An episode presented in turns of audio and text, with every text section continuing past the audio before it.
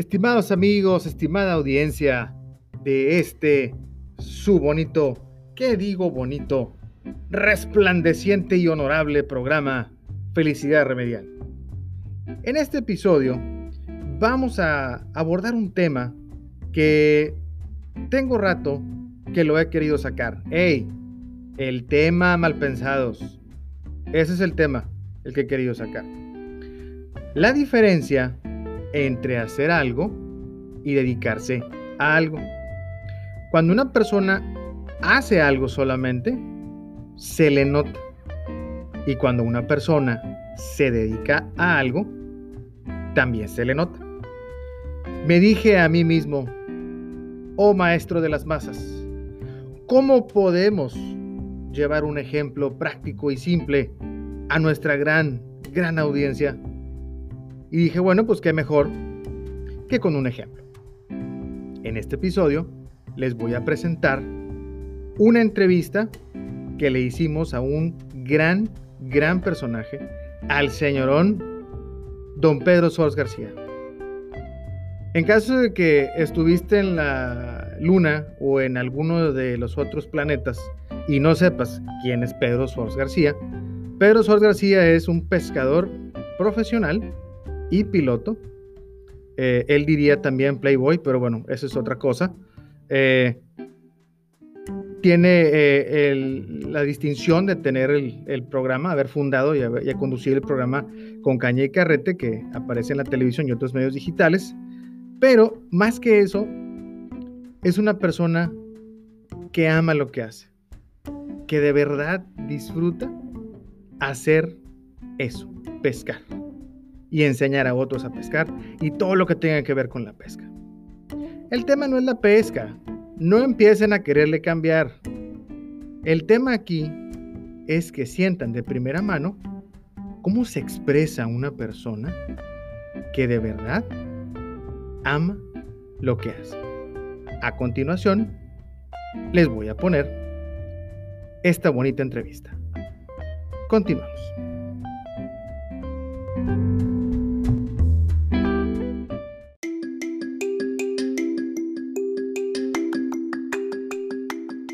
Este programa es patrocinado por Zapatería Buchona. El mal gusto que cuesta más. Zapatería Buchona. Amigos de este su programa remedial, el día de hoy tenemos el honor y de manera muy personal el gusto de tener aquí a una persona que ejemplifica el espíritu del amor por lo que se hace, de quien no quiere que se termine el día, de quien se levanta por la mañana feliz porque tiene la oportunidad de nuevo de hacer eso que tanto le apasiona. Él es el señorón Pedro Sors. Bienvenido, estimado Pedro, y gracias por darnos esta oportunidad de platicar contigo. Gracias a ti, Patricio, y saludos a todo el auditorio. Muchas gracias. Eh, ahora que mencionas el auditorio, algunos miembros de mi distinguido auditorio me preguntarán, oh, maestro, ¿qué nos puede enseñar su invitado del tortuoso caminar en este mundo de adultos? Y yo le responderé, mire, primero no sea mamón con su pregunta. Y segundo, les voy a enseñar cómo se ve y cómo se distingue a una persona que de verdad ama lo que hace. A ver si ponen atención, por favor. ¿Sí? Gracias. Muy bien. Dicen, estimado Pedro, que el mejor lugar para empezar es el principio. Así que danos la oportunidad de conocerte un poco. Vamos a saber quién es Pedro Sors. Ahí te van algunas preguntas, estimado Pedro. ¿Listo? Adelante, adelante. Gracias. Nombre completo. Pedro Alfredo Sors García. Eso. Lugar eh, y fecha de nacimiento. Tampico, Tamaulipas, primero de septiembre de 1959. ¿Edad a la fecha? 6'2". Eso. ¿Algún apodo, Pedro, que hayas tenido o que tengas? Ninguno, jamás en mi vida tuve un apodo. Jamás en tu vida, perfecto. ¿Alguna vez le has puesto un apodo a alguien? Sí, a muchos. ¿Alguno que se pueda compartir por este medio? Bueno, pues em, empezando por mi familia cercana, este, a mi hermano cuando nació le puse Cuito, no tengo idea por qué, no sé qué quiere decir Cuito, yo tenía ocho años cuando él nació y hasta el día de hoy todo el mundo lo conoce por Cuito, nadie, ni sus amigos, ni nadie sabe que se llama Gerardo. Perfecto. Bueno, aprovechamos para mandarle saludo al gran Cuito. Eh, la incógnita del inicio de su apodo permanecerá así, como una incógnita y un misterio por siempre. Para todos, incluyéndome yo. Es correcto. Estado civil, Pedro. Eh, soltero. Correcto. Feliz y relinchando.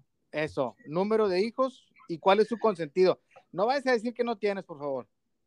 Eh, cinco hijos, tres hijos hombres de, mi primer matrimonio. Pedro de 35 años, Alejandro de 34 y Fernando de 31. Y luego me volví a casar algunos años después, me divorcié, duré 15 años casado con mi primera esposa, me divorcié, estuve siete, años como presidente del DIF, o sea, de un club que es el de divorciados e inmensamente felices. y me volví a casar con una excelente mujer de la que me acabo de divorciar. Y ella ya tenía dos niñas. Cuando yo la conocí tendrían alrededor de 8 y 11 años. Y este, pues bueno, son mis hijas también. Entonces, eh, este, tengo dos hijas más. Mi consentida es Sophie, de los Oye, la más chiquita. Muy bien, qué bueno. E, es, mejor ser sincero, Pedro. Claro, claro, te, agradece la sinceridad. Muy bien. Claro. Conociendo más a fondo a Pedro Sors. Afiliaciones deportivas. Equipo de fútbol. El eh, Barcelona. Bueno, el París, el París Saint Germain más que el, Barcelona. París Saint Germain ahora siguiendo a Lionel Messi. Muy bien. No, desde antes, desde hace mucho, porque ah, el París Saint Germain lleva mis iniciales, PSG, Pedro Sors García. Y por eso ha sido mi equipo desde hace 30 años, una cosa. Para que vean que las afiliaciones deportivas se dan por muchas, muchas razones. Así ¿Del, ¿Del béisbol? Del béisbol, eh, me gustó mucho y lo jugué bastante en primaria cuarto, quinto y sexto año de primaria, a mi papá lo cambiaron de Tampico, que es donde nací, resido todavía.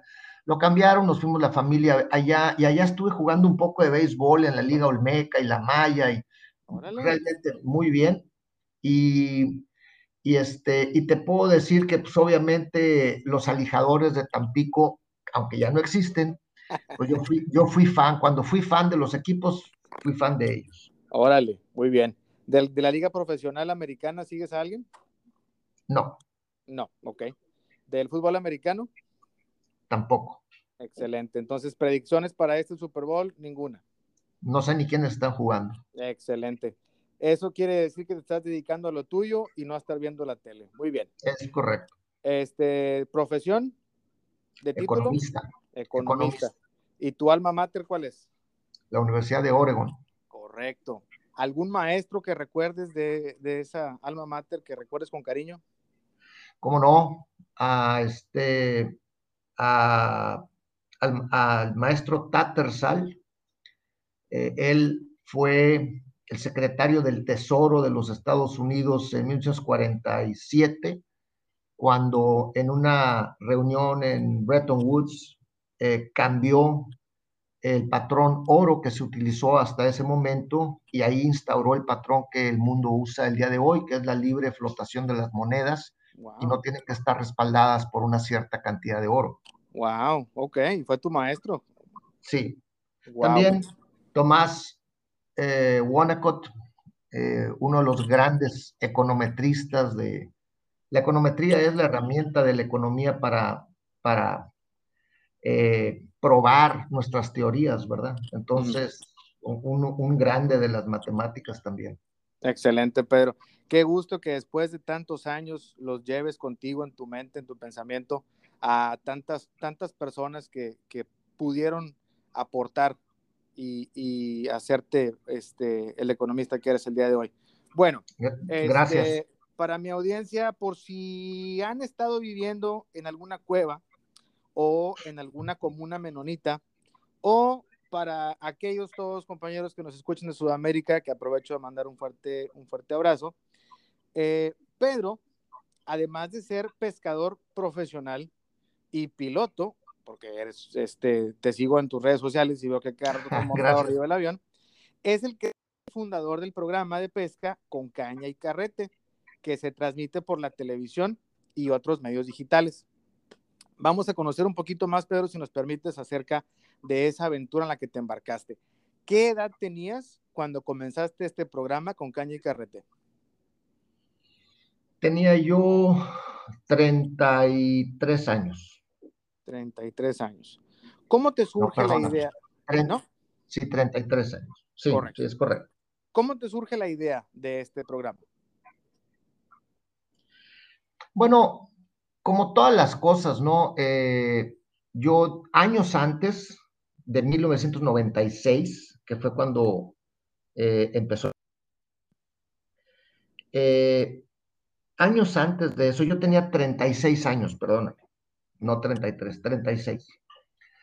Años antes, yo, pues obviamente pescador desde muy chavo, y alrededor de unos 5 años, 6 años antes eh, de que empezara el programa, yo ya era muy aficionado a ver en aquellas parabólicas que existían en los años 80, yo veía un canal de televisión que se llamaba TNN, en donde, eh, pues los domingos en la tarde sacaban muchos programas de pesca deportiva y empezaban con Bill Dance, luego Jimmy Houston, luego Roland Martin y así, ¿verdad? Eran como cinco o seis programas de pesca seguidos uno atrás del otro. Y los veía todos. Y algún día eh, se me ocurrió la idea de que por qué en México no podría haber un programa como eso, si yo dedicarme a pescar. Y, y que era lo que yo quería hacer, lo único que yo quería hacer era pescar. Entonces me ocurrió que pues si lograba yo financiar la idea, pues podría dedicarme a pescar toda la vida. Mm. Y eh, entonces eh, fui a la televisora local de Televisa, les platiqué la idea, les pareció muy buena, me dijeron que luego lo hacíamos y así pasó, pasaron cinco años diciéndome que sí, que luego, que sí, que luego. Un día me desesperé, contraté a un camarógrafo de bodas, a mi amigo Lamelas, muy exitoso en su, en su negocio, y nos fuimos él y yo en una lancha, este, y sí, grabamos el programa yo nos voy a entender.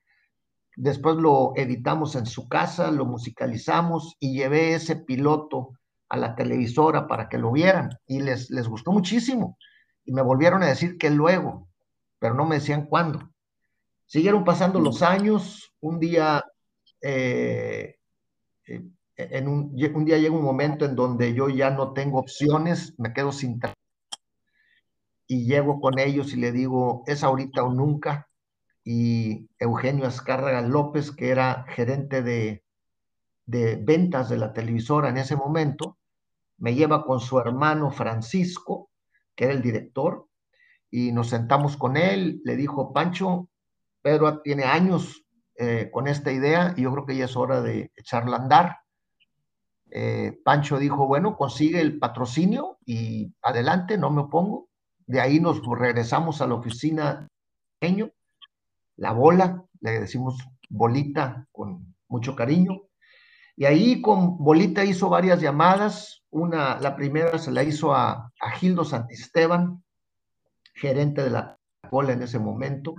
Le pidió el patrocinio, le dijo que sí. Luego habló al, al, de cervecería, eh, creo que era modelo en ese momento, no me acuerdo muy bien. Le dijo que sí.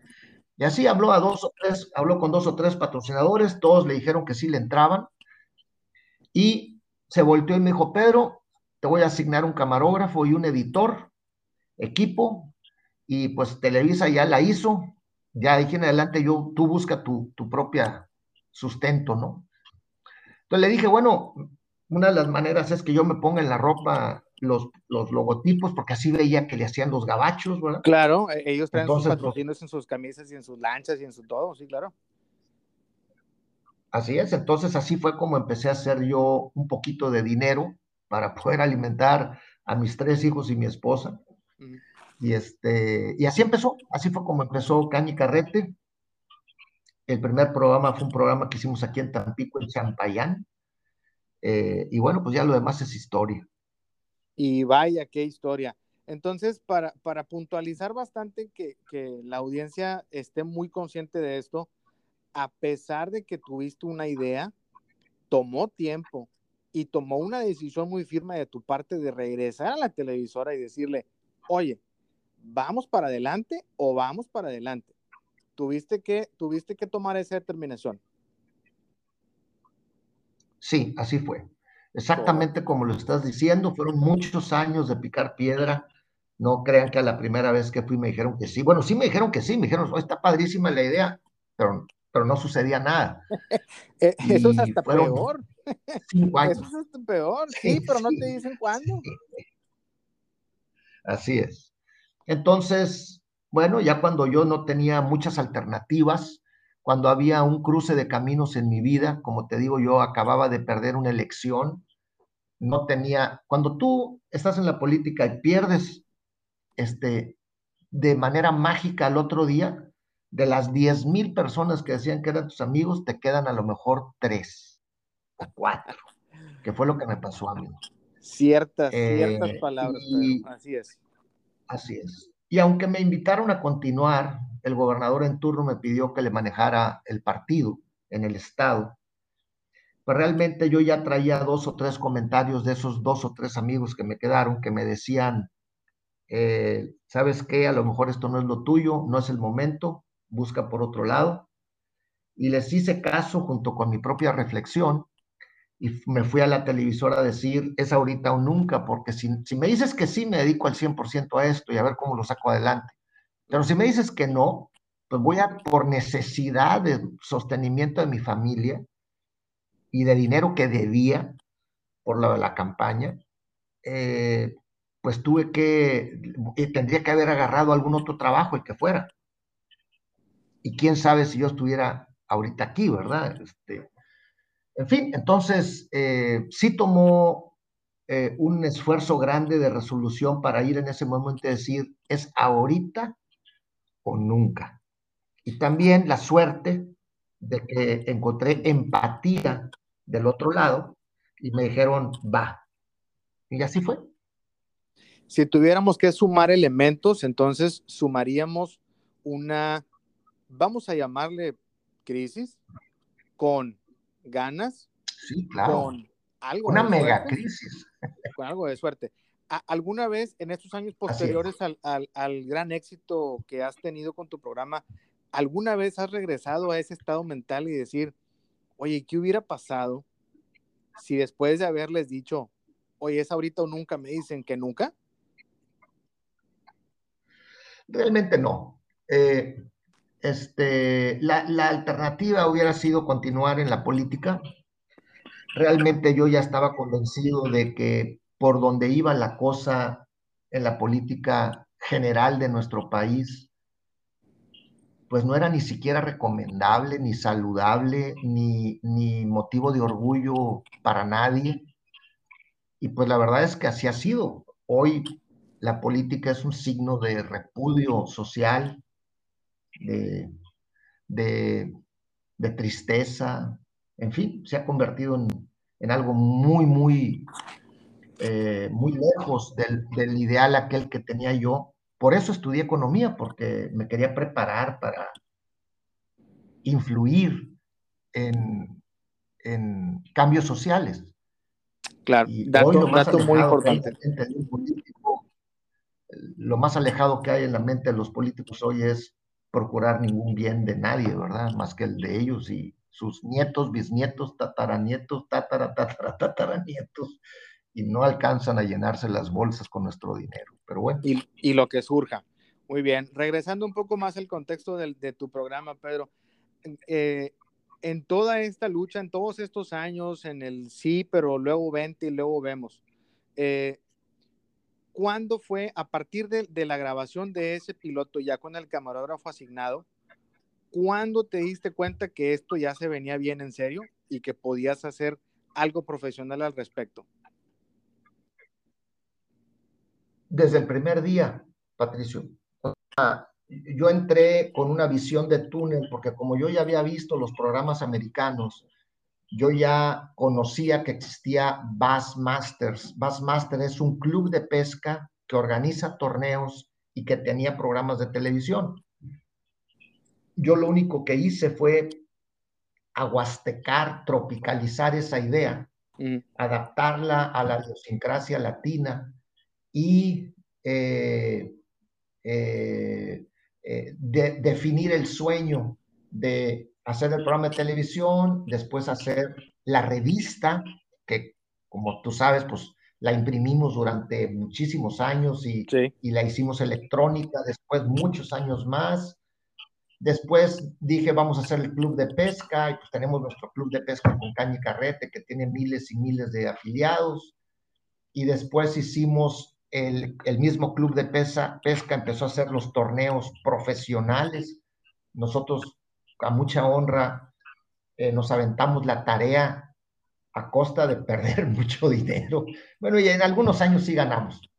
Eh, hacer torneos profesionales de pesca y darle a los pescadores deportivos del país la posibilidad de competir en ligas organizadas con millones de pesos en premios, en bolsas, eh, con jueceos muy competitivos, eh, honestos, eficientes, novedosos. Y entonces, pues desde el primer día yo ya, yo ya sabía dónde iba a terminar esto. Ya. 20, 30, 40 años después. Entonces, es, eso que platica la gente de la visión de túnel es cierto.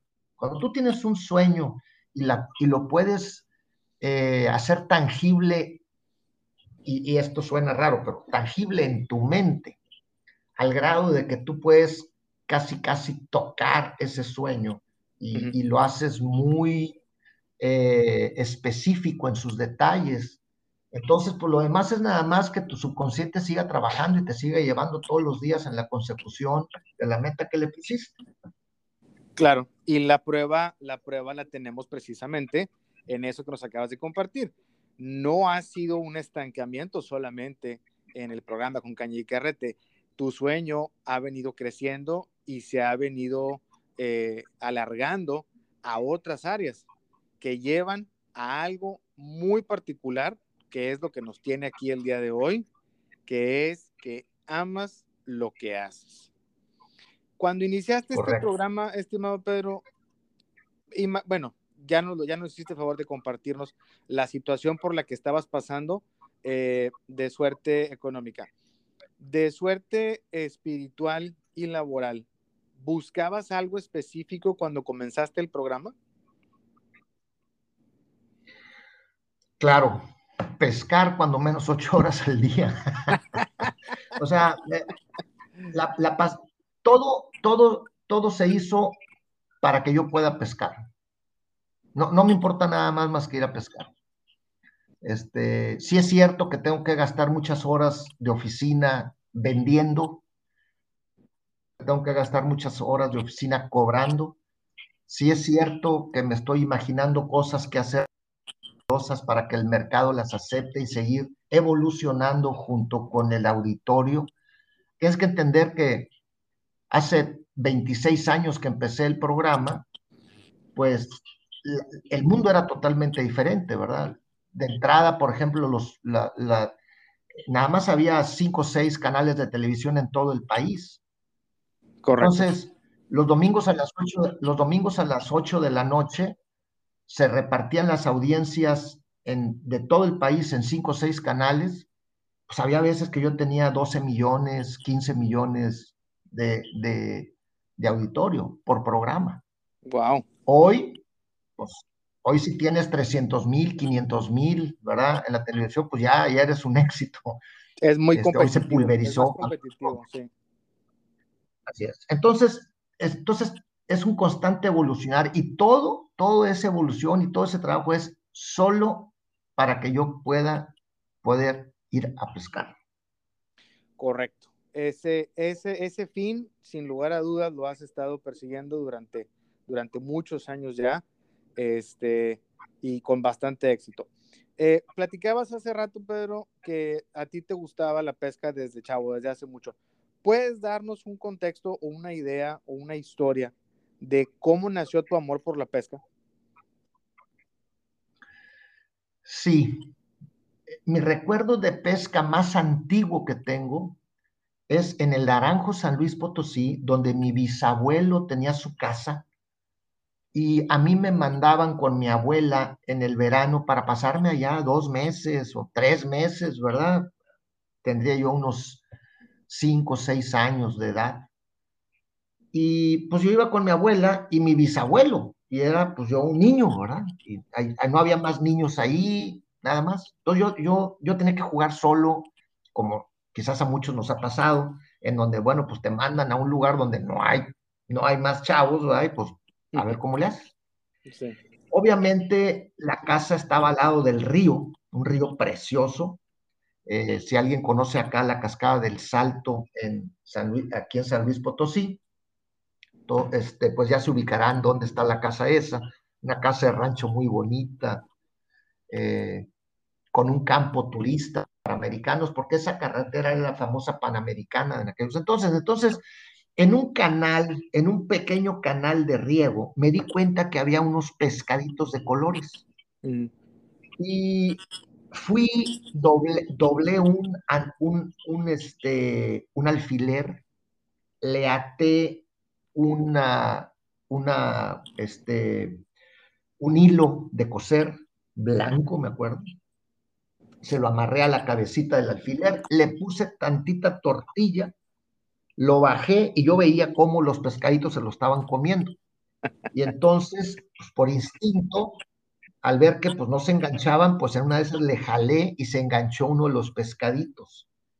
Ya fui a enseñárselo a mi bisabuelo y entonces mi bisabuelo me dio mi primera lección de ética, eh, de ética eh, con la naturaleza y me dijo, muy bien, ya mataste al animalito, ahora te lo tienes que comer, me dijo porque no se estar matando por matar. Correcto. Y entonces, la verdad es que me sorprendió, yo tenía, como te repito, cinco o seis años nomás, y pues me tuve que comer el, dichoso pescadito, que por supuesto no me gustó, ¿verdad? entonces, los, los siguientes pues ya fueron catch and release. Así que a lo mejor en 1966 fui el primero que empezó a hacer catch and release en el país y de, y de una forma muy orgánica, definitivamente. Lo, lo saca, se lo tiene que comer. Qué lección de tu bisabuela, Así es. dudas. Eh, ahora, eh, ya hablando de, de, tu carrera profesional como pescador, eh, en la transición entre que el programa arrancaba, entre que a los patrocinadores a lo mejor empezabas con algunos, con pocos, algunos se cambiaban, se iban. Hubo un momento eureka, es decir, hubo un momento específico en el que declaraste al mundo, oigan, yo me voy a dedicar a esto. Bueno, me lo dije a mí mismo. Este, yo creo que eh, desde antes de que yo hiciera el primer programa y desde antes de que la televisora me dijera que sí lo hacía el programa conmigo, yo ya dentro de mí sabía que por ahí iba a ir la bola, que era lo que realmente me llamaba muchísimo. Yo tengo un, este, un diario de pesca en donde anoto mis pescas, a dónde voy, con quién voy, etcétera, ¿no? Y antes de dedicarme al programa, yo llegué a pescar en un año eh, alrededor de 150 días. Wow. Lo cual es todos los viernes, sábados y domingos del año, más aparte vacaciones y otros días para que te den los 151 días. Entonces, pues obviamente, siendo ya siendo un hobby, yo le dedicaba mucho de mi tiempo y de mis pequeños recursos que tenía económicos eh, a la pesca. Entonces, pues ya, si, si, lo ves ahorita en retrospectiva, yo creo que pues ya estaba dado que yo iba a entrar por este lado, ¿no? Claro, Entonces no hay, no hay, no hay un momento exacto, específico de que se me prendió el foco. Quizás eso fue cuando yo veía los programas de televisión americanos y se me ocurrió la idea, se me vino la idea a la cabeza de, de que podía hacerlo yo en México. y ahí empecé a, a, elaborar la idea y a que madurara en ese caldo de cultivo que tenemos todos en la cabeza, hasta que un día lo de la cabeza se, me, se mezcló con el espíritu y, y, con algo de huevos y este, pues salió adelante, ¿verdad? Sin lugar a dudas, ese último ingrediente es el que más hace la diferencia entre el éxito y el fracaso. Mira, este, dentro de todo lo que queremos eh, mostrarle a nuestra audiencia, a nuestro público, tampoco queremos historias, eh, historias de fantasía, ¿no? La realidad, y, y, y, es, lo has demostrado y lo has dicho varias veces, ah, fue difícil al inicio. Has tenido, platícanos un poquito, Pedro, de las dificultades que has tenido para mantenerte durante tantos años en lo que haces. Porque de, lo contrario estaríamos contando cuentos de hadas, ¿no? Sí, claro. Como todo, Patricio, y lo comparto con la audiencia, eh, pues ya lo, ya lo dije al principio, me ha costado dos matrimonios, ¿verdad? Eh, es, esos, esos rompimientos no son fáciles y, y, es básicamente por mantener un estilo de vida, o sea, por seguir pescando, ¿verdad? a veces pienso que, pues a lo mejor mis parejas han dicho, este está demasiado feliz, no me necesita para nada, y por, eso, y por eso fracaso, ¿verdad? Pero al final de cuentas son fracasos, ¿no? Fracasos que te enseñan, fracasos que te motivan, fracasos que te moldean, eh, pero fracasos, ¿no? Eh, por otro lado, también ha habido momentos de desesperación económica, como al principio, ¿verdad? Después hubo una época buenísima en donde aproveché esos años de audiencias enormes y las compañías venían a, darte el dinero en la mano. Órale. O sea, eh, este, o sea, millones y millones de pesos pasaron por la compañía y con eso se pudo hacer todo lo que sé, todo lo que yo ya te conté y ya compartí que, que hemos logrado hacer, ¿verdad? Eh, después vinieron otra vez tiempos muy difíciles, cuando entró el Internet y en lugar de cuatro o cinco eh, eh, canales de televisión, había cuatro mil y las, audiencias pasaron de ser de millones a cientos o miles, pues obviamente se pulverizaron los patrocinios y se hicieron muy chiquitos.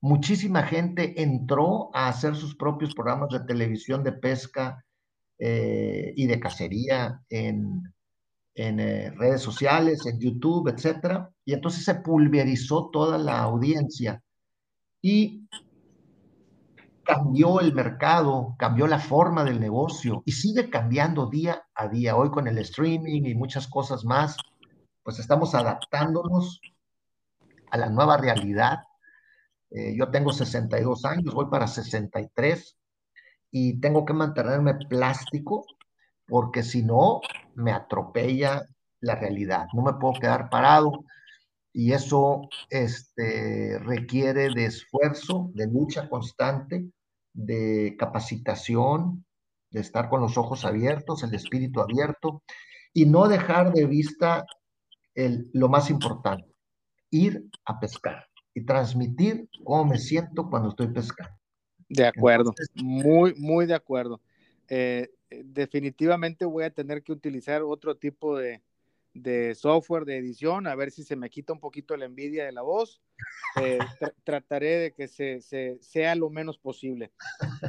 Cuando, ahora que ya tuviste más, más tiempo de reflexionar, Pedro, ¿puedes decirnos, ¿tuviste detractores cuando iniciabas con tu programa? ¿Tuviste, como le dicen ahora a los chavos, haters? ¿Tuviste haters? ¿Tuviste detractores?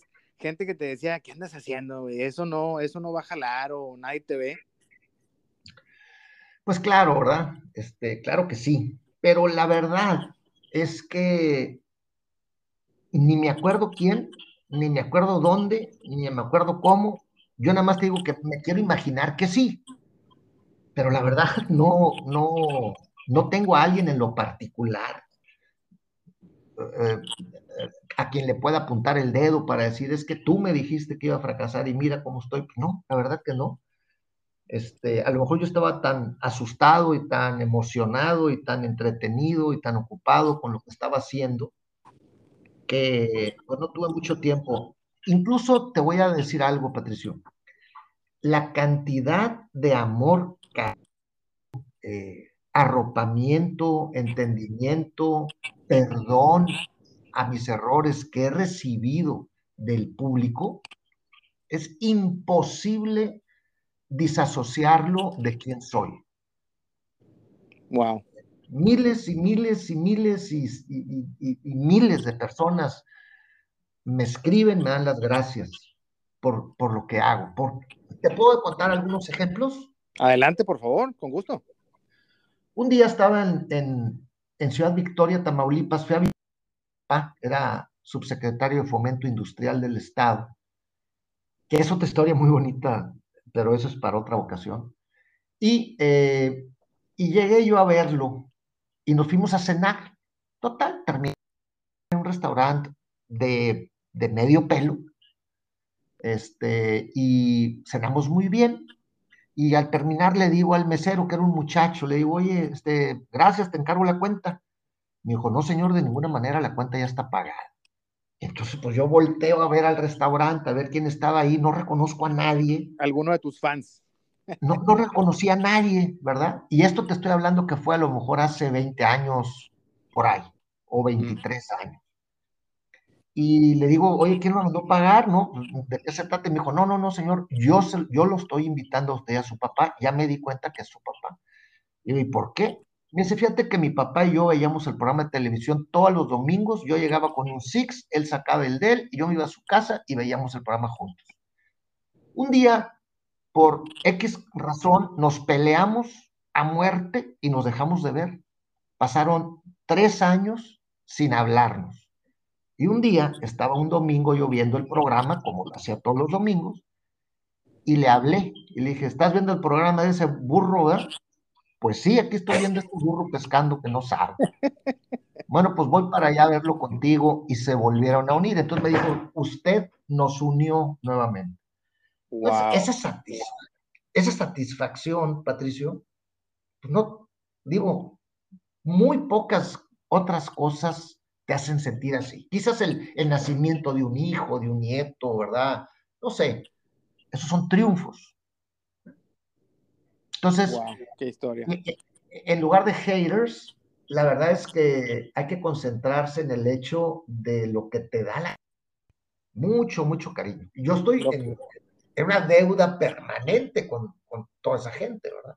Wow, definitivamente. Ah, la, la, visión de túnel eh, ¿crees tú que haya ayudado a silenciar cualquier voz negativa?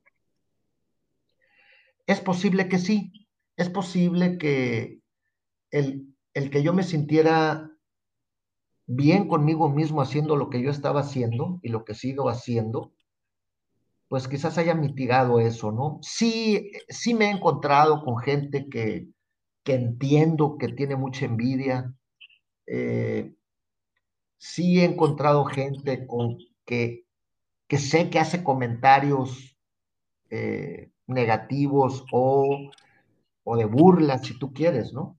Y luego a veces me quedo pensando, pues si no me los mereceré, a lo mejor sí, este, pero pues realmente no, no, no, es tanto lo que le debo a la gente buena que es imposible para mí perder mucho tiempo en, en y atención, sería hasta ególatra el, al andar viendo por qué me critica la gente, ¿no? Este... Esa es una excelente actitud, Pedro, definitivamente. Es más lo positivo que lo negativo. Muy bien. Bien, continuando, este, estimado Pedro, como eh, parte integral de la entrevista, de que voy a tener otras más adelante, si Dios me lo permite, eh, de cada invitado, le quisiera aplicar una encuesta que elaboró un periodista francés allá por los años 40 de nombre Bernard Pivot, para profundizar un poco más sobre tu personalidad y para que esto con el efecto de que la audiencia pueda conectar un poquito más contigo. Son preguntas al, azar, random. Ahí te va. ¿Listo? Sí. Ok. ¿Qué palabra te agrada? Paz. ¿Qué palabra te desagrada? Guerra. ¿Qué actividad te prende? La pesca. ¿Qué actividad te deprime? La envidia.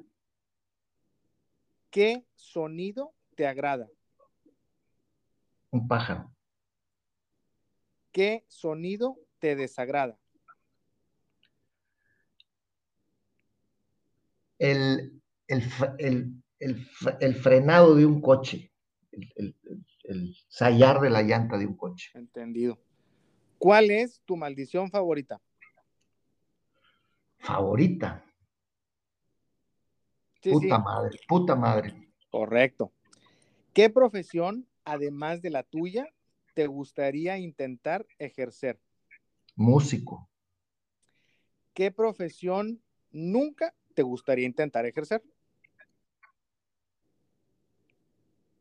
Mm.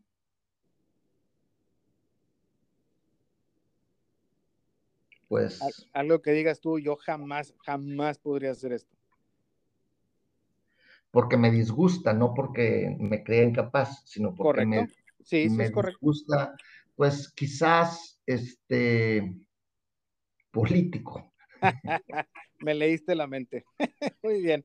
Finalmente, ¿qué te gustaría que te dijera San Pedro cuando llegues a las puertas del cielo? Bienvenido, Tocayo. Eso, muy bien. Si tuvieras la posibilidad de mandarle un solo mensaje al Pedro Sors de cuando tenía 10 años, ¿qué le dirías? Te falta mucho. Wow, profundo. Bien, ¿algún mensaje que le quieras dejar a nuestra audiencia, estimado Pedro? Mm, pues quizás un par de reflexiones acerca de la pesca que yo he aprendido. Uno, no hay que fijarse tanto en el equipo que traes, que si la caña es de grafito con no sé qué madres, que si mi carrete tiene 20 valeros, que si es de marca. Al final de cuentas, el pez no sabe con qué estás pescando, no sabe la marca de tu carrete, no sabe la marca de la línea, no sabe nada. Él, él, él, o lo engañas o no lo engañas, ¿verdad? Entonces, no es importante, no, no es muy importante. Hay que tener un equipo bien, pero, pero no, no, no, no es definitivo, no es definitorio eh, el que sea una cosa cara. Y la otra es que hay que continuar en, lo que, en cualquier cosa que les dé placer, en este caso, pues auditorios de pescadores o de gente outdoors, en cualquier cosa que te dé placer, gástale mucho tiempo, este, dedícate a eso. no tiene que ser tu profesión, pero, pero es, es, lo que te vas a llevar, nada más. Excelente, Pedro. ¿Nos puedes hacer favor de compartirnos tus redes sociales, por favor, para que el auditorio pueda contactarte? Por supuesto. Están las, eh, Instagram y Facebook, que es con caña y carrete o caña y carrete y también puede ser con cana y carrete o cana y carrete nada más. Y están las personales, ¿verdad? Que es Pedro Sors, tanto en YouTube, perdóname, tanto en Instagram como en Facebook. Y el YouTube, nuestro canal, pues es este con caña y carrete. Ahí tenemos más de 440 videos este, eh, para que ustedes puedan escoger el que le guste de, diferentes pescas de agua dulce, agua salada, etcétera. Cuando menos les, les, aseguro que ahí van a poder aprender lo que no hay que hacer. A lo mejor no sé qué es lo correcto, pero ahí se van a dar cuenta de lo que no hay que hacer. Me parece excelente. Pedro, eh, te debo expresar mi eterno agradecimiento por tomarte el tiempo. De parte de todo el auditorio, te agradecemos mucho que hayas podido compartir con nosotros estas experiencias de tu vida, todo lo que te ha pasado, cómo lo has superado. Eh, estamos muy agradecidos contigo y te deseamos lo mejor para lo que venga. Gracias, Pat. Los dejo con el comentario de siempre. Enganchense en la pesca y no en las drogas. Eso. Saludos, Pedro. Muchas gracias. Hasta luego. Bye. Gracias. Hasta luego.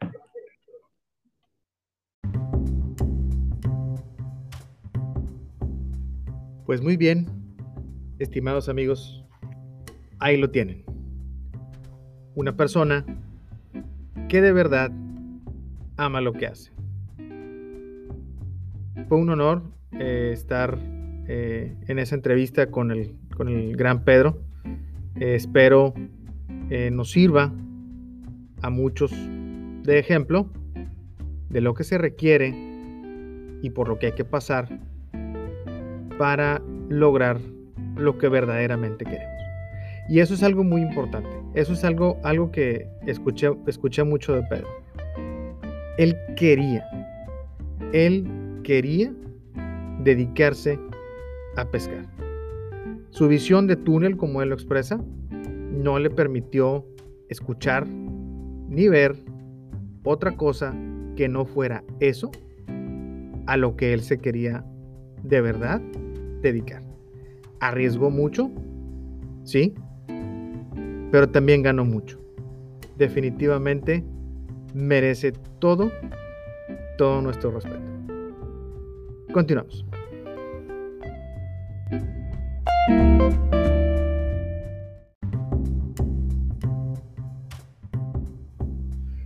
Pues muy bien, estimada audiencia, estimados amigos, esto ha sido todo por nuestra parte.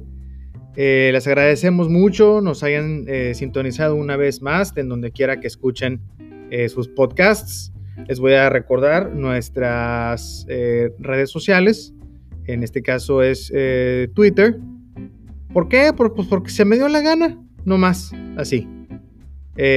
arroba felicidadrem01, repito, arroba Felicidad Rem 01. Estoy en el proceso de tener una cuenta de Instagram. Eh, ahí, ahí luego se las eh, paso. ¡Ey! La cuenta.